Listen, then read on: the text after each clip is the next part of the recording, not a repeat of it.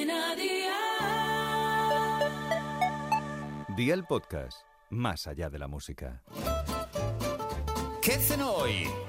Con Masito. Hola familia, prestad atención a la cena que os traigo hoy con Aldi, donde encontráis de todo para comer bien a precios siempre bajos. Os propongo preparar un sándwich de aguacate que os va a sorprender gratamente, lleno de sabor y con el que el éxito está asegurado. Así que vea por la libreta y toma nota de los ingredientes que te doy la receta. Pan de molde, un aguacate, un limón, un tomate, una cebolla, cuatro lonchas de queso, mayonesa, dos huevos cocidos, lechuga, sal y pimienta. ¿Empezamos con la preparación? Pues venga, ¡al lío!